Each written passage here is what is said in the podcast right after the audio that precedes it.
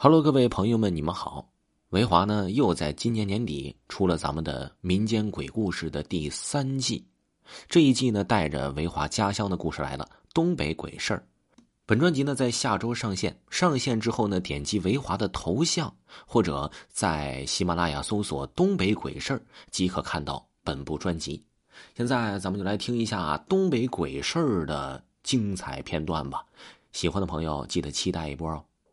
欢迎您收听维华讲民间鬼故事第三季《东北鬼事儿》，恐怖氛围一秒来临，咱们精彩继续。东北的五大仙儿，柳仙儿。上一回呢，咱们说到了东北黄仙儿，哎，这一回呢，咱们讲东北的五大仙儿，柳仙儿。所谓的柳仙儿呢，就是我们所知道的蛇仙。万事有因必有果，如果你得罪了柳仙儿啊，那么必定会遭受到他的报复。那一年呢，我才六岁多，正是调皮捣蛋的年纪，每日都是到处跑着疯玩，不玩到饭点儿，我基本上不会回家的。那天上午，我和邻居二狗一起去树上掏鸟蛋，路过一片草丛的时候，便看到草堆里面有几颗白花花的蛋。我跟二狗立刻走过去，盯着那几颗蛋看。我们不确定这到底是什么东西下的蛋呢？这蛋究竟能不能吃呢？我伸手拿起了其中一颗，哎呦，发现这比普通的鸟蛋要大上不少，甚至比鸡蛋还要大。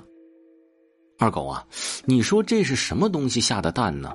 这怎么这么大呢？二狗一脸疑惑的盯着那些蛋，冲我说道：“我哪知道这是什么东西留下的？”但看上去挺好吃的，正好咱们也不用去掏鸟蛋了，不如把这几个蛋拿回家吃了呢。我摇了摇头，哎呀，这不太好吧？咱们从来都没见过这种蛋，也不知道这种蛋能不能吃，要不咱们还是去掏鸟蛋吧。二狗嗤之以鼻的看了我一眼，嗯，一看你就是个胆小鬼，这有什么不能吃的？不就是几颗蛋吗？你想去掏鸟蛋的话，你就去呗。我要把这几个蛋拿回家吃。说完呢，二狗便把身上的外套脱了下来，平铺在地上。随后，那几个蛋放在了外套之中，包裹了起来。行了，我要回家煮蛋吃了，你自己去掏鸟蛋吧。说完，二狗便一蹦一跳的离开了我的视线。看着二狗的背影，我无奈的叹了口气。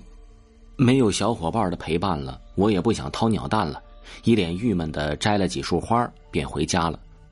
回家之后呢，我把这件事告诉给我娘，我娘一听脸色就变了。啊，你们见到的蛋长什么样子呀？我仔细回想了一下，随后说道：“哎呦，白白的，长长的，这蛋摸起来滑溜溜的。”听我说完，母亲的脸色便更加难看了。哎呦，完了完了，要出大事了！我娘一边说着，一边就把围裙给摘了，快速跑了出去。我不明白发生了什么事于是便赶忙跟了上去。我娘一路快跑，来到了二狗家，一推门便看到二狗正坐在桌子前吃蛋，他面前还有不少蛋壳，嘴里呢已经是最后一颗蛋了。你这孩子怎么动作这么快啊？算了，这都是天意呀，我想救我也救不了你了。我娘的话让二狗和刚刚赶来的我一头雾水，难不成这蛋真的有毒，吃了会死人吗？一想到平日里和二狗玩耍的时光，莫名的悲伤涌上心头，我冲了过去，抱住我娘的大腿，哭求道：“娘，有没有解药可以救二狗啊？二狗是我最好的朋友，我不想让他被这些蛋毒死。”听到我这样说，二狗也害怕起来，抹着泪朝着我娘走了过来。婶儿，我知道错了，我不该乱吃东西，可现在可怎么办呢？你们这两个孩子说什么呢？这蛋没有毒，啊，没毒吗？我跟二狗不明所以的看向我娘，这既然这蛋没毒，母亲为什么会是这种反应呢？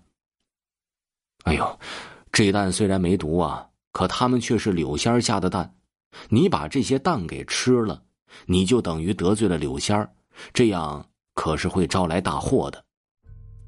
啊，柳仙儿是什么呀？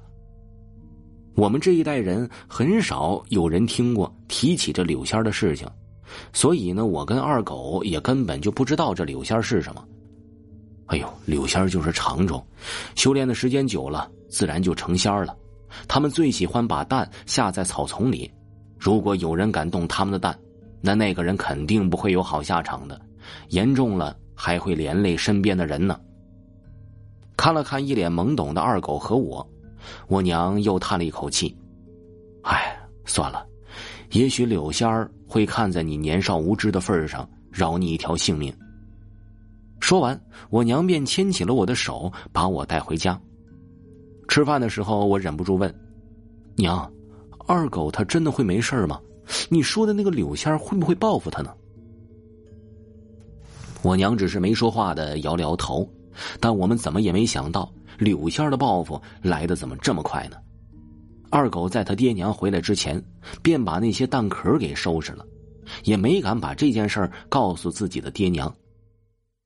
第二天，二狗他爹照常到山上去砍柴，没想到却被一条蛇给咬了一口。回到家的时候，毒已经蔓延了全身，整个人的脸色呈着铁青色，连遗言都没交代完，人就撒手而去了。二狗他娘当即就崩溃了，抱着二狗在他爹的灵前哭泣呢。我娘知道了这件事儿，无奈的叹了一口气，嘴里只是重复着两个字儿。报复，这是柳仙的报复呀！二狗的爹死了没多久，厄运就再一次的降临了二狗的家。那天早上，二狗他娘起来给他做早饭，一打开锅，便看到锅里盘踞着一条浑身通绿的蛇。二狗他娘大叫一声，当即就往门外跑，可是已经来不及了，那蛇突然弹了起来，缠住了他的脖子。